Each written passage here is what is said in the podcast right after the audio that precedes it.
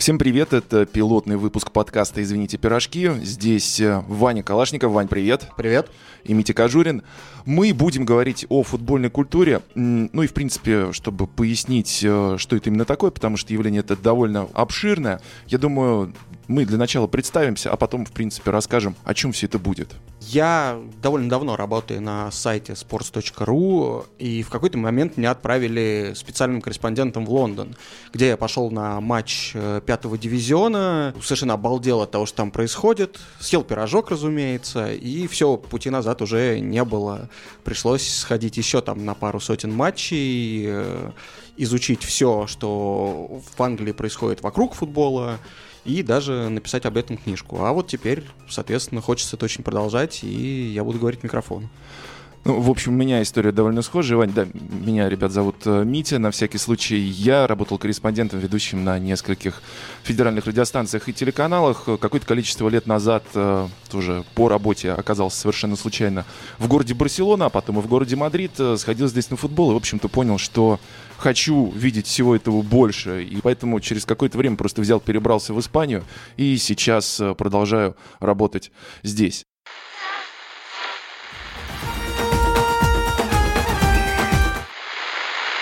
I think I'm a special one. Ну он хороший. Ну как я могу его выгнать? Ну он хороший.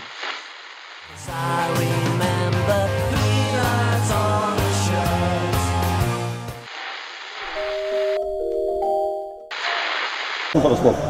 Извините, пирожки. Uh, thanks very much. Uh, well, do I really need to tell you? The Germans won.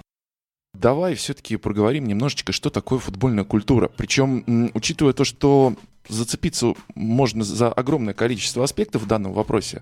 Что такое футбольная культура именно для тебя?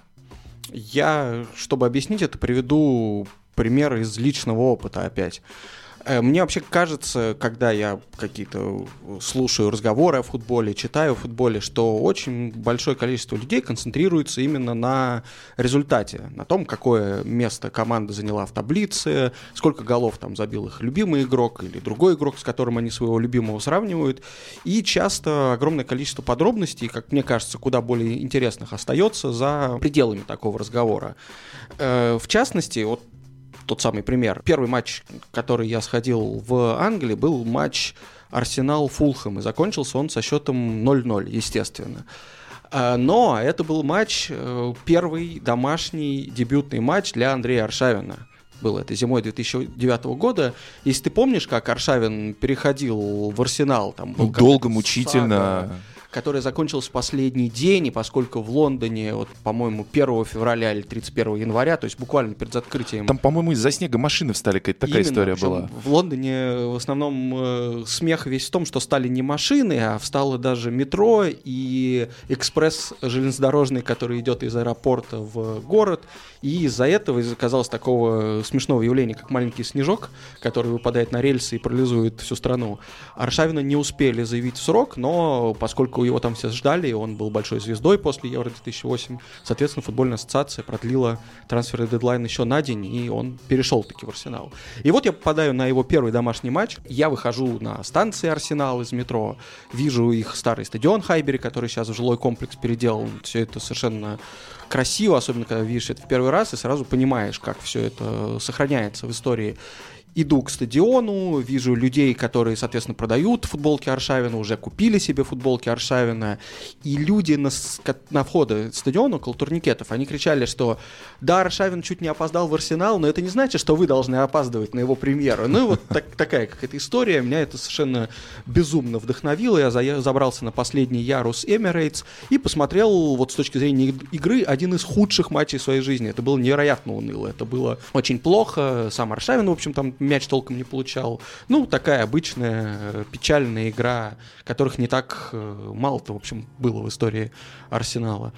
Но поскольку я воспринял и впитал вот все, что происходит вокруг матча, всю эту культуру, и да, естественно, тоже съел пирожок э, в месте, которое называется... Ну куда же без этого? Пайбери Коннор, то есть с отсылкой к Хайбере, и пирожки там названы именами легенд Арсенала, есть э, пирожок, посвященный Терри Анри, есть пирожок, посвященный Беркомпу. После этого я понял, что если воспринимать футбольную культуру в широком смысле, то есть все, что вокруг футбола происходит, то как-то намного больше эмоций, чем если следить, например, болеть за тот же Арсенал, и, скажем, он проигрывает на выходных, и что же это, у тебя вся неделя испорчена, ты будешь ходить и думать, ну, моя команда проиграла, значит, я болею там не за ту команду, давайте-ка я найду себе получше. Вот чтобы избежать такого, скажем так, усеченного разговора о футболе, мне кажется, интересно обращать внимание на все, что происходит вокруг него. Я вот буквально до нашего с тобой разговора, до того, как мы сели записываться, тоже думал, как вот именно для себя я могу сформулировать э, такое обширное понятие, как футбольная культура. И в первую очередь, о чем я подумал, наверное, это в первую очередь то, что мне в детстве с э, экранов телевизора недорассказали эм, Владимир Перетурин и Олег Жолобов, например. То есть как раз-таки хватало всех этих голов, очков, секунд, обзоров матчей, не знаю, Спартак, Алания, Тюмень и всей этой прекрасной красоты. Не хватало чего? Не хватало понимания того, что футболисты и вообще все, что окружает футбол – это такие же обычные люди, как мы. Наоборот, складывалось впечатление, что это такие персонажи, которые живут в какой-то золотой клетке, вообще по совершенно иным законам, и, в общем, ничего кроме футбола у них в жизни нет. И только потом уже, ну, там я даже не говорю с развитием интернета, а может быть э, просто с более объемными потоками информации, которые стали э, поступать, стало понятно, что кто-то из футболистов талантливый бизнесмен, кто-то тихий домашний алкаш, кто-то... Ну, громкий домашний алкаш. Кто-то громкий домашний алкаш, и, и, может быть, даже не домашний, что вообще было прекрасно во всей этой истории. А, кто-то, вероятно, провалил первую половину сезона а, по причине развода с женой, что вот сейчас в российском футболе вообще выходит в тренды, как мне кажется. В любом случае, все эти вещи, они очень плотно связаны с футболом как явлением и, кроме всего прочего, не стоит забывать, что это, э, футбол это же не только игроки, это не только футболисты.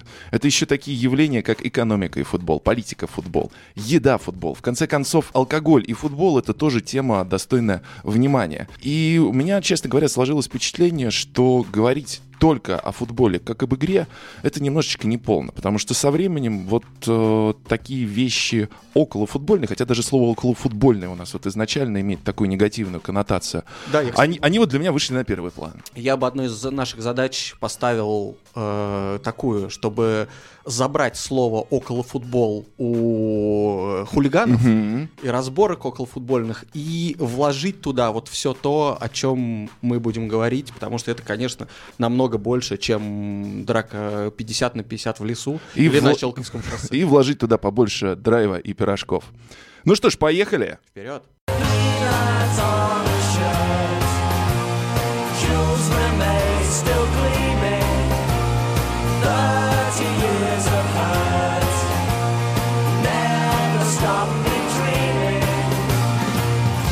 Я думаю, все узнали эту песню, потому что летом во время чемпионата мира она звучала, ну, вообще абсолютно везде.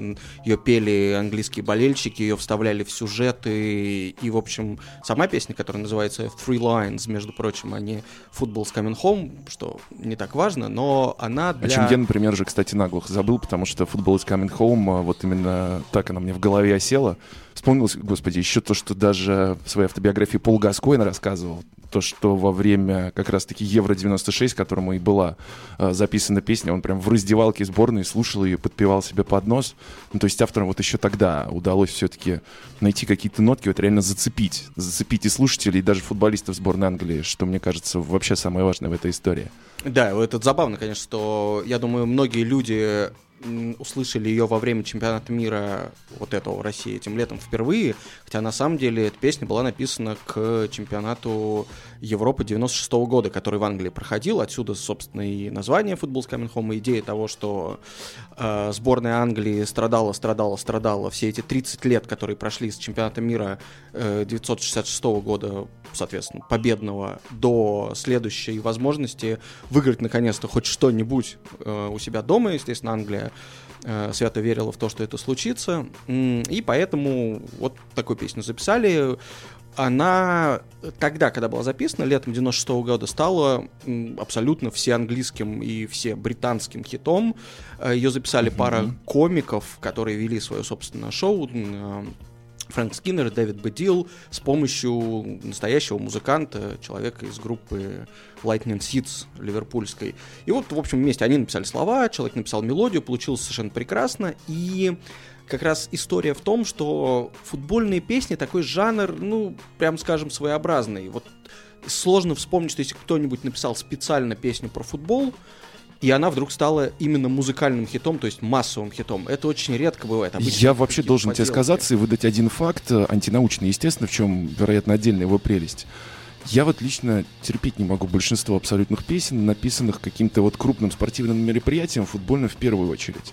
Ну, окей, вот на этот раз в 2018 году, я считаю, Наталья Арейра очень неплохо за всех отстрелялась. Но, дети, честно скажу, вот это впервые за 20 лет какая-то композиция, ну, которая вызывает хоть какие-то положительные эмоции. Мне кажется, она вызывает положительные эмоции, потому что Наталью Арейра любят все, так сказать, люди. С, Все аргентинцы и русские на этой да-да-да, планете, да. русские, Потому- Потому что остальная планета, друзья, по секрету между нами вообще Не знает не, не представляет, что это за женщина, да. А вот русские за аргентинцами подтянулись. Потому что, да, я к чему все это говорю? Потому что вот вторая половина 90-х, как мне кажется, с точки зрения таких важных футбольных гимнов, вообще выдалась удачная. Потому что были Freelines в 96 году, и в 98 году, спустя всего два годика, появился, конечно, э, знаменитый Cup of Life Рики Мартина, Э, и это было ярко, это было интересно, в конце концов. Я уж не оцениваю там какие-то музыкальные составляющие данных э, произведений, но тем не менее запомнилось. Что запомнилось нам вот спустя вот 20 лет вот за это время? Что там в Японии скорее было? Или что было в Германии? Вот кто помнит? Э, Многие помнят, э, что была Шакира в 2010 году. Но это Ну, опять Шакира, да. Важно сказать, что это скорее ассоциация идет на, не на смысловом каком-то уровне, а на уровне просто я смотрю чемпионат мира, чемпионат мира всегда яркое событие, которое вызывает кучу эмоций. Если параллельно звучит фоновая музыка, там, значит, э, вака-вака, и Шакира танцует, это просто отпечатывается где-то на коре головного мозга, и ты думаешь, вот классно, такое-то было лето, я смотрел футбол, было все отлично, особенно если болел за сборную Испании, например. И поэтому я запомнил эту музыку. Но с Football Coming Home все немножко тоньше, потому что это песня не только, которая ассоциируется просто с футболом. В конце концов, э, чемпионат Европы 96 года был торжественно проигран сборной Англии, как, как это и полагается Во главе с Англии. нынешним э, главным тренером. Да, как раз именно. таки. И в этом тоже часть ее привлекательности.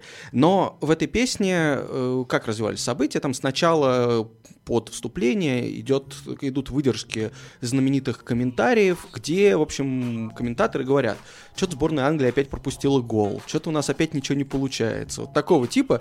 И она как бы, она вот э, и в первых же строках поется про 30 лет боли, которые чувствует Англия вот с 66 года. И она как бы готовит людей к тому, что мы на самом деле не совсем не фавориты. Мы сборная, которая, да, может на что-то рассчитывать, но вообще наше дело страдать на крупных футбольных турнирах. И потом как-то развивается вот это чувство, что мы все равно верим в команду, и может быть здорово. И вот это довольно, мне кажется, типично английская история про то, как из э, само какого-то, ну, уничижения, да, а понимания своего реального места в этом мире рождается какой-то дух и гордость, и классно вся нация объединяется и поет. И забавно то, что эта песня, она абсолютно была конкурентоспособна с нормальными песнями, с нормальными музыкальными хитами. И она за- заняла первое место в хит-параде, обогнав там, ну, как ты думаешь, кого в 96 году она могла обогнать в хит-парадах британских? Оазис, предположу. Э, нет, что-то Oasis, видимо, у них, может быть, месяц не удался. Запой, запой было братьев Галлахеров, окей. Да, да, да. Я думаю, они просто били друг друга. Вот. Эм, В общем, э, Джорджа Майкла она обогнала, причем там не последнюю песню. И даже группу Металлика она обошла в чартах, что вообще большое достижение. В общем, всех она обогнала. Песню перезаписали к э, чемпионату мира 98 года, но она, в общем, другими словами, но ничего она не добилась. И вот тут внезапно 2000... А сейчас-то подожди, сейчас-то она тоже кого-то хорошо подвинула в чартах. Кто там? Да, э, и вот сейчас, Дрейк- Дрейк что обиженных. самое интересное, 22 года спустя, 2018 год, вдруг все начинают опять петь эту песню. Она поднимается каждые два года чуть-чуть, Но здесь, я думаю, сыграло то, что сборная Англии попала, в общем, в удачную группу, где можно было выносить э, печальные сборные типа Панамы и Туниса, и люди как-то поняли, что да, вот в песне-то же ровно об этом поется, что мы никогда ничего не добиваемся, что у нас всегда все плохо, и тут, бац, надежда вдруг оправдывается в реальности. И да, э, сместить в 2018 году Дрейка с вершины хит-парадов, мне кажется, ну это мега достижение. Я не, сейчас э, удержусь от иронии в адрес Дрейка и от иронии в адрес там Cardi B, которая тоже в топе была, потому что Окей, музыкальная передача у нас еще будет впереди. Но, тем не менее, это просто... Но у тебя есть вот... А, окей, ты уже объяснил вот а, социальный момент, почему, как тебе кажется, фрилайн снова стали популярными. А вот какой-то, знаешь, вот сонграйтерский, как тебе показалось, вот а, секрет еще в этом может быть? Нет, это просто, это просто хорошая песня. Ее написал абсолютно нормальный, так сказать, музыкант. То есть там, там классная мелодия. Там, это просто довольно... Ну, это вкусовщина, это сложно обсуждать, но ровно, мне кажется, потому что песня стала хитом и пытается повторить свой успех каждые два года. В общем, это указывает на то, что помимо того, что она футбольная, что она подходит к случаю, что там хорошие тексты и так далее, это просто хорошая песня. Просто людям ее нравится петь. Британцы, конечно, готовы петь в любой момент э, и в любом жизни, состоянии да, душевном. в любом состоянии, но это просто это действительно классная песня. И мне кажется, тут еще срезонировало то, что ну, она как-то учит адекватно относиться к, ко всему, начиная с футбола. И здесь обычно, когда люди рассуждают о важности каких-то не знаю, не футбольных вещей для футбольных результатов. Обычно, конечно, это все очень притянуто за уши. Но в данном случае с этой песней сами, сами игроки сборной э, Англии говорили, что мы как-то тоже подхватили эту вот э, какую-то, ну, это нельзя было назвать истерией, просто вот это воодушевление, да, которое за песней стоит. Смотрите, действительно, у нас молодая сборная, вокруг, значит, все поют песни, все нас поддерживают, мы выигрываем. Трент Александр Арнольд и с кем-то там mm-hmm, на тренировке mm-hmm. пели, с Дели Алли на тренировке пели эту песню. А потом, когда сборная Англии проиграла в полуфинале хорватам, после матча к журналистам в микзоне вышел Ведран Чорлок и сказал, слушайте, футбол is not coming home что-то всю эту песню-то вот они пели, пели, мы решили, что бесит нас эти англичане, давайте-ка их обыграем. Мы, сидя на скамейке... То есть выступление за Тоттенхэм и Ман-Сити ничему не научил человека? Э, нет, наверное, он вспомнил, что... Или научил как раз-таки такому немножко злому британскому троллингу. Да, да, я думаю, это научил его, что, в общем, людей нужно ставить на место, когда они слишком воодушевляются, потому что, честно говоря, как бы ни была крутая эта песня, сборная Англии все-таки, ну, не настолько крута была на этом чемпионате мира. Ну, на самом деле, около футбольные вещи оказывают большое влияние не только на саму игру, но и на вещи, которые окружают, причем не только в Англии, но и в России. А, поэтому я думаю, Ваня, давай дадим слово человеку, который а, знает, как Россию обустроить, причем, что самое главное, как мне кажется, в России при этом проживая. Всем привет! Это Юра Дудь, который, к великому счастью, в отличие от Ивана Калашникова, живет в Москве, а не в каких-то европейских далях. И может э, наблюдать за тем, как э, здесь что-то, здесь все не только плохо, а плохого здесь просто дофигища, но и что-то бывает хорошо. И одна из таких вещей, хорошая, она э, кому-то покажет, что косвенно, но, на мой взгляд, напрямую связана с чемпионатом мира по футболу. Она касается реставрации стадиона стадиона Лужники. Я имею в виду, разумеется, не внешний вид, не архитектуру, я имею в виду отношение к стадиону. А, раньше стадион Лужники воспринимался как дико неудобное сооружение с беговыми дорожками, откуда не видно более-менее Э, ни футбола, ни концертов, ничего прочего. И, насколько я понимаю, прочитав интервью э, чуваков, которые организуют из компании Pop Farm, которые организуют э, большинство иностранных концертов в Москве, э, то, что сейчас все сильно поменялось. Есть просто простая цифир, который это подтверждает. Э, группа Imagine Dragons должна была выступать на стадионе Динамо, но, как часто бывает с Динамо, что-то пошло совсем не так, стадион не успели достроить, и э, перенесли на стадион побольше этот концерт, а в итоге вместо 35 тысяч человек или 30 на концерт Imagine Dragons пришло 50 5000 человек.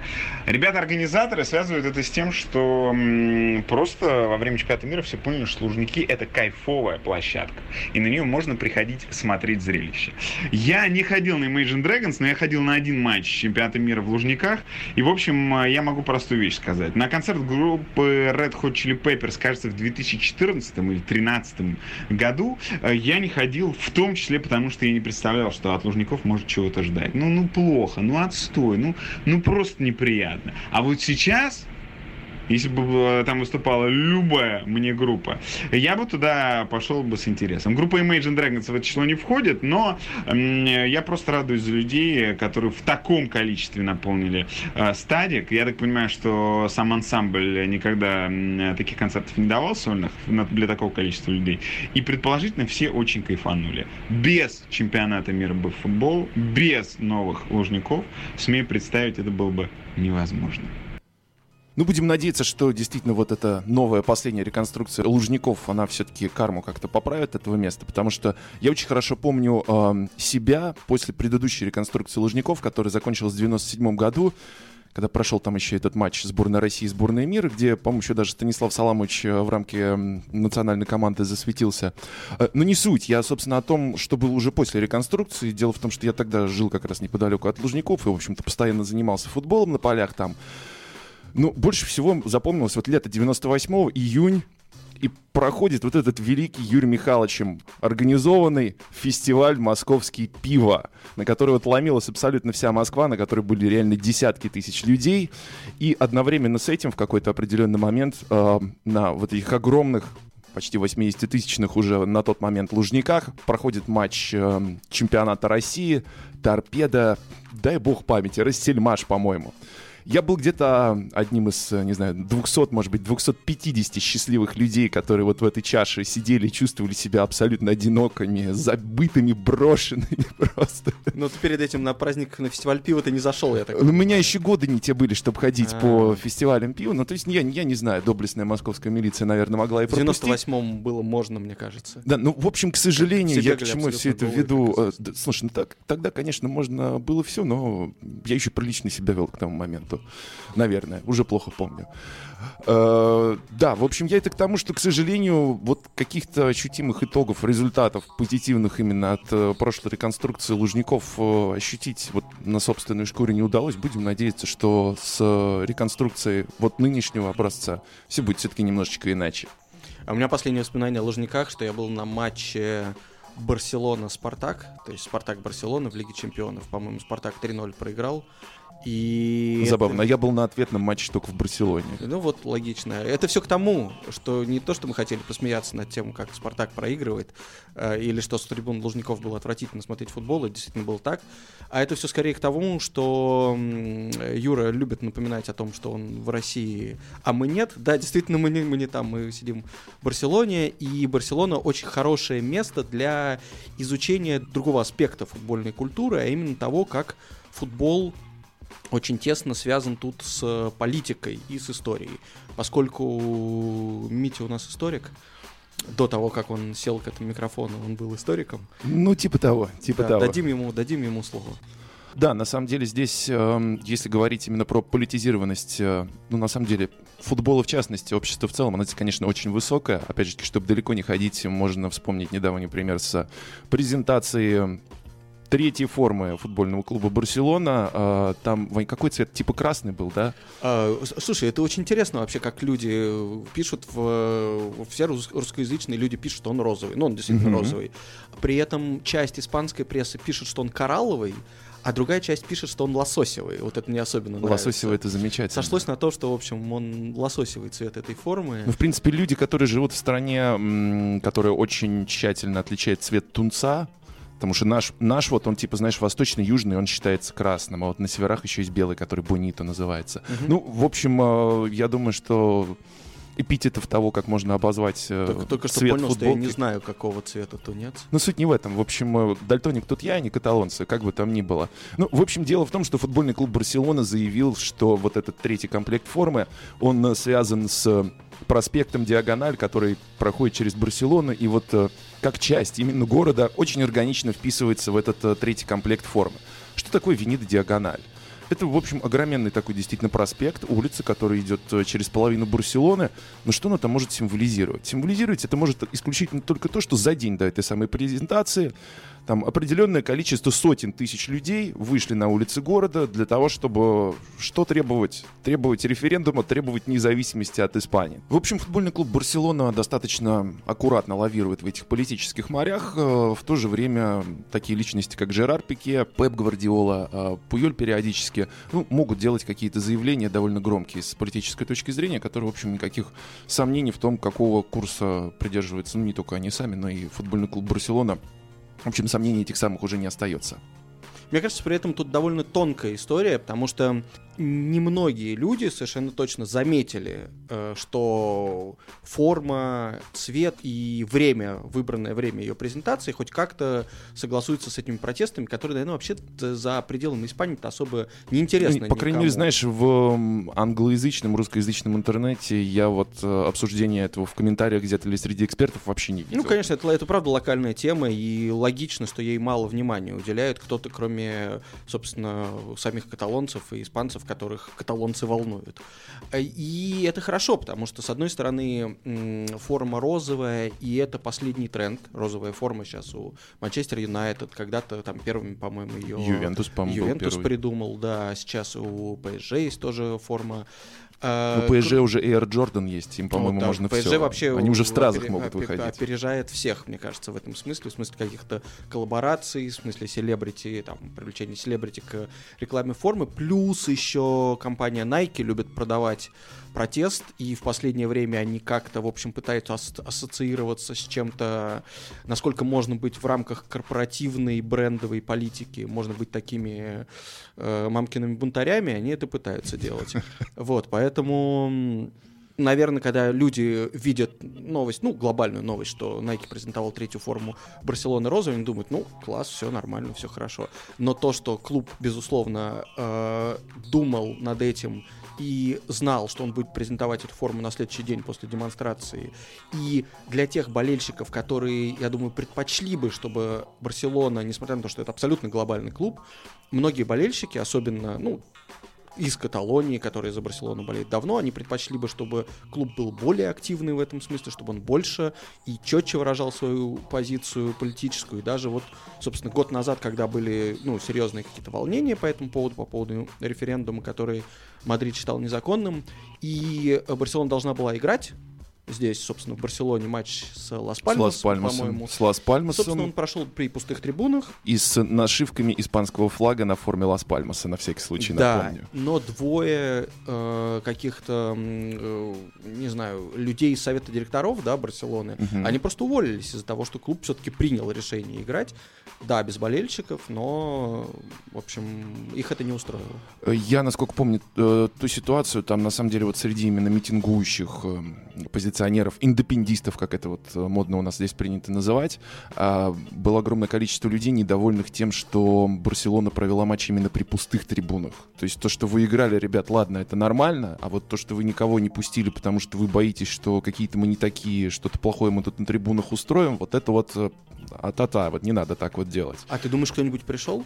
Не то, что там люди... Я думаю, пришел бы еще как, потому что, понимаешь, здесь вот, например, вот по моему опыту могу сказать, а, концерт Rolling Stones, который вот тоже проходил в конце сентября того года, и на который я шел вот на местный Олимпийский стадион в полной уверенности, что сейчас здесь будут эстелады, что сейчас э, здесь вот будет это красно-желтые арагонские полосы, э, здесь будут, э, будет различная всяческая другая атрибутика, желтые ленты, или нет, желтых ленточек еще не было Еще на тот было, момент. еще.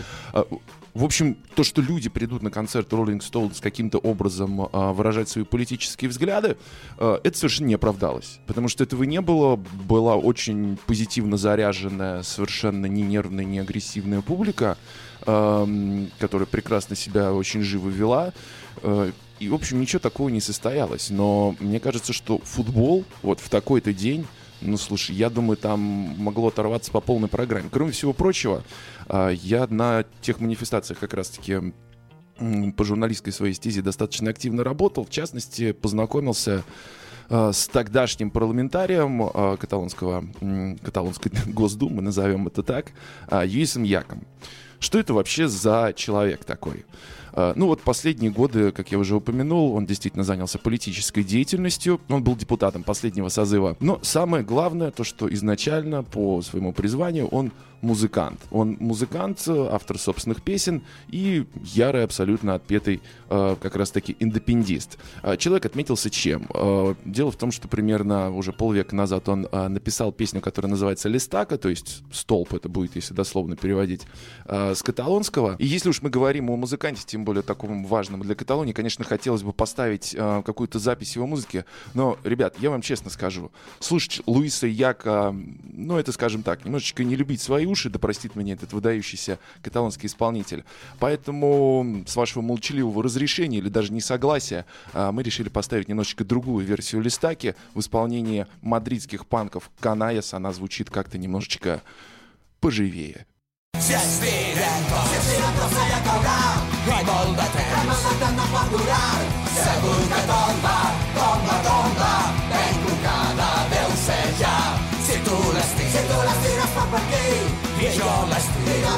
fa per allà segur que tomba, tomba, tomba i ens podrem alliberar Но как бы там ни было, нужно понимать то, что Як это это не такой певец Антонов, кассеты или диск которого, мне кажется, по совершенно необъяснимым причинам валяется в доме почти каждого россиянина.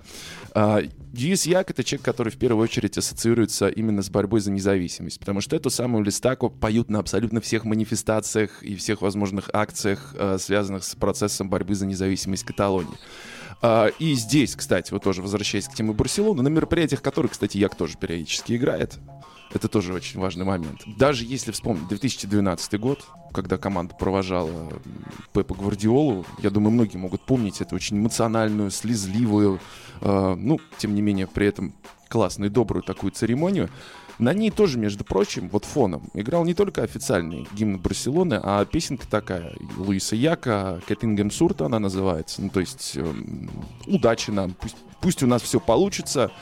Что получится, тоже, естественно, понятно. Отсоединение от Испании.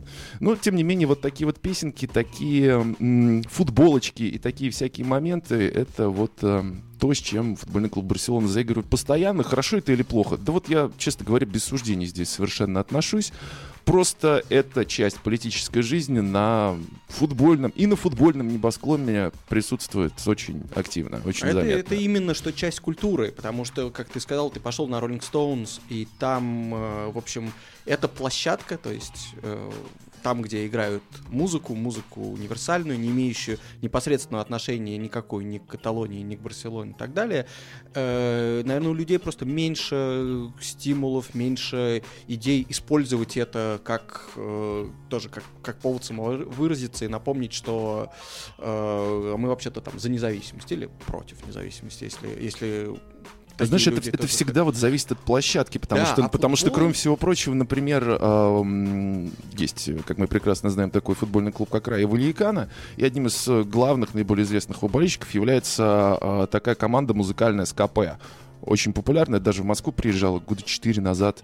Господи, в главклубе я что ли был на их концерте. Ну, мне кажется, они много раз приезжали. В общем, Скопанк в России да, любят. Да, и да. эта группа всем известна давно. Так и... вот у них э, еще на первом альбоме вышла песенка, которая называется «Коммуна Райо», то есть э, как молния, как черта с герба Рая Вальякана.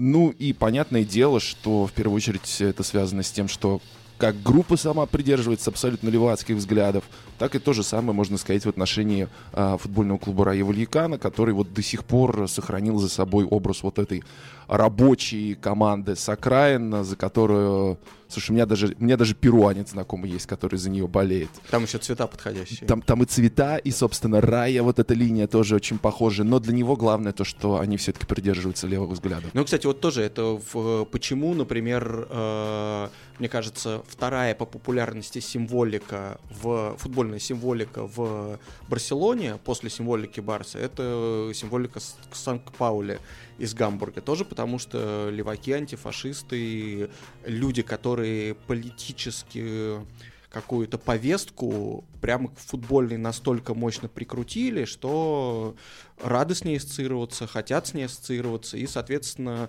получают себе болельщиков в других странах именно за счет этой связи. Вполне, в общем, логичная история. Короче, очевидно, что... Сан-Паули много, но мне все-таки кажется, ты немножечко незаслуженно обидел Бетис, которого в каждом городе и в каждой деревне испанской можно найти болельщиков.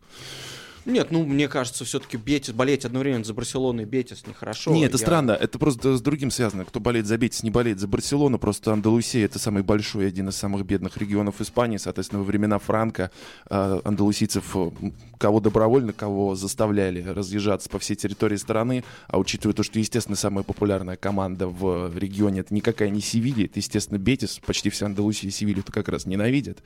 Э, Бетиса очень много, что в Галисии, что в Мадриде, что в стране Басков, что в Каталонии, что в Валенсии, вот реально где угодно. М, ну да, просто я, мне кажется, что... Тоже, кстати, политический момент. Да. А рассказываем в Испании про футбол и политику, имя Франка не помянули. Пожалуйста. Я думаю, что про Франка можно сделать три отдельных подкаста про то, как вообще его фигура на футбол влияла, почему для многих клубов важно какие-то преследовать идеи политические, которые, собственно, противостоят тому, что Франко делал. Очень сложно быть футбольным клубом в Испании и каким-то образом не иметь отношения или не высказывать свою позицию по поводу там, франкизма, гражданской войны, постфранкизма и так далее, и так далее.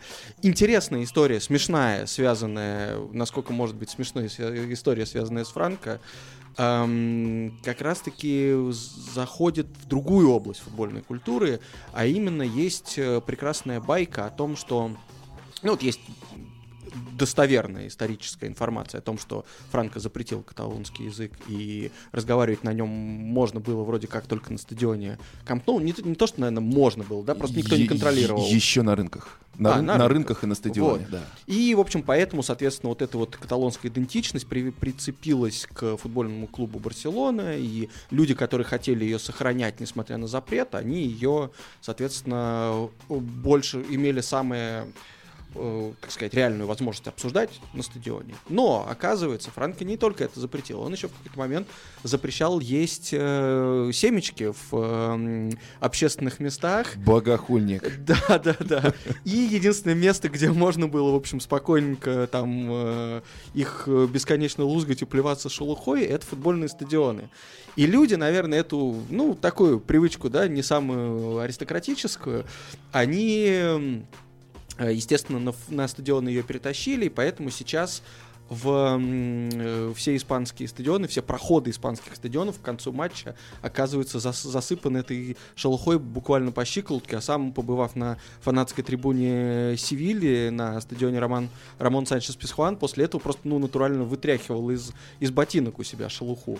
Мне кажется, учитывая то, как семечки появились на испанских стадионах, у Франка есть вот, было точнее, вот э, прямая причина, по которой он их ненавидит. Дело в том, что э, друзья семечки в Испании, они всегда произрастали, просто у людей в головах не укладывалось, что их можно есть, ну то есть лузгать, если называть вещи своими именами. Так вот этому бесценному навыку их в 1936 году э, обучили советские танкисты, которые оказались э, в районе страны Басков.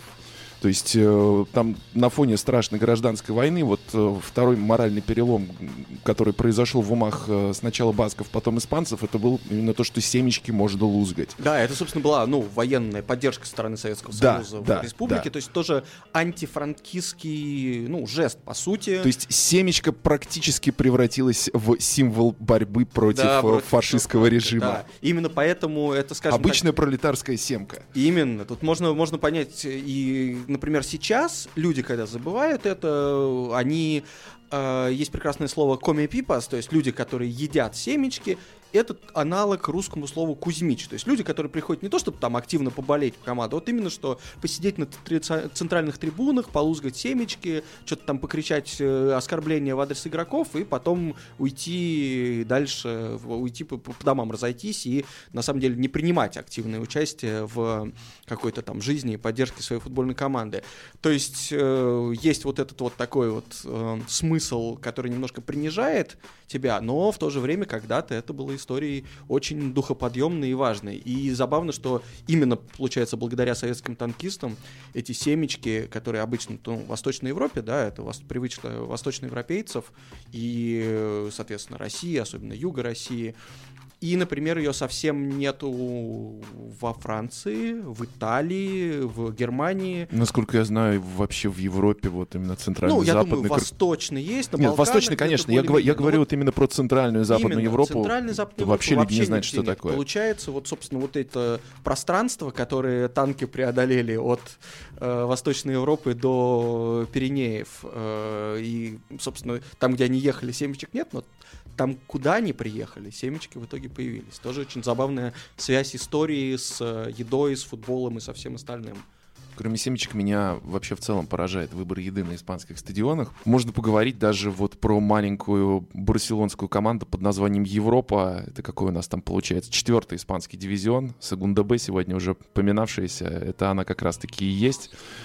Слушайте, ну там можно испробовать приблизительно все. От пататас бравос до нормального вкусного пива и даже шампанского в тазике. Вот я в тазике со льдом. Совершенно серьезно, не шучу.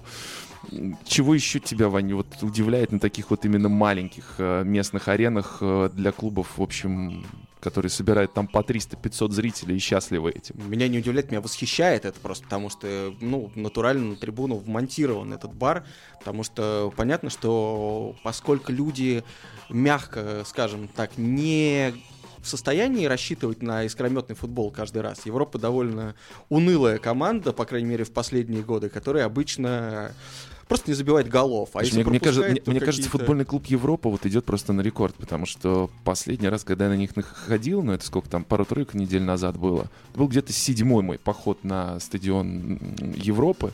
Ну ни одной победы за разом, ни одной. Мне, у меня по- потребовалось 4 матча, чтобы я первый гол увидел в исполнении Европы. Так обычно это было 0-0, 0-1. Э, В некоторых особенно бодрых случаях, когда соперник хорошо играл, они даже и по два гола забивали Европе. Но вообще, да, это команда довольно унылая. И э, вот этот вот великолепный тапос-бар, где, соответственно, столики прям на трибуну выставлены, и ты можешь сесть, вот положить шампанское в ведерко со льдом, э, пить его, э, питаться прекрасно совершенно какой-нибудь средиземноморскими закусками и смотреть на то, как твоя команда мучается, ну, класс. Это, в общем, немножко снижает э, те впечатления, которые болельщик Евро- Европы получал бы исключительно от футбола. А тут прям красота. В этот момент мне очень хочется перейти к моей вообще самой любимой теме в области футбольной культуры, а именно, собственно, к пирожкам, которые Ну, еще бы. э, дали и имя этому подкасту, и, наверное, это самая вообще интересная околофутбольная тема, например, в английской культуре, потому что для них пирожки эм, очень-очень важны. И вкратце просто скажу, откуда все это появилось. Когда-то, давным-давно, когда там в начале еще 20 века футболисты могли не очень круто выглядеть и следить за собой. И был такой прекрасный совершенно вратарь, который весил там, в общем, больше 100 килограмм, и ему с трибун, собственно, орали э, значит, что ты толстый э, засранец, и ты съел все пирожки. Вот так это звучало.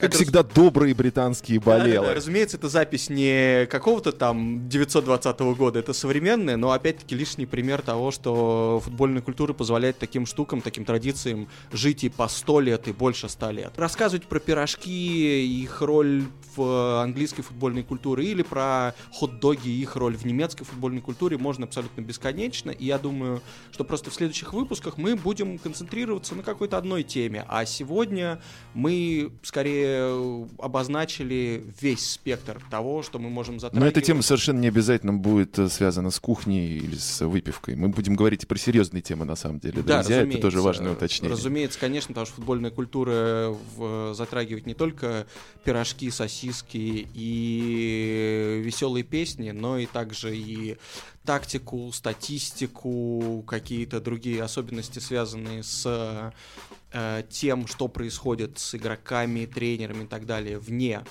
э, собственно, 90 минут, отведенных на матч, и вне какой-то типичной подготовки к футболу, который заключается в беготне и работе в спортзале. С вами был пилотный выпуск подкаста «Извините, пирожки». Нас можно слушать в iTunes, на SoundCloud, YouTube, Кастбоксе если у вас система Android.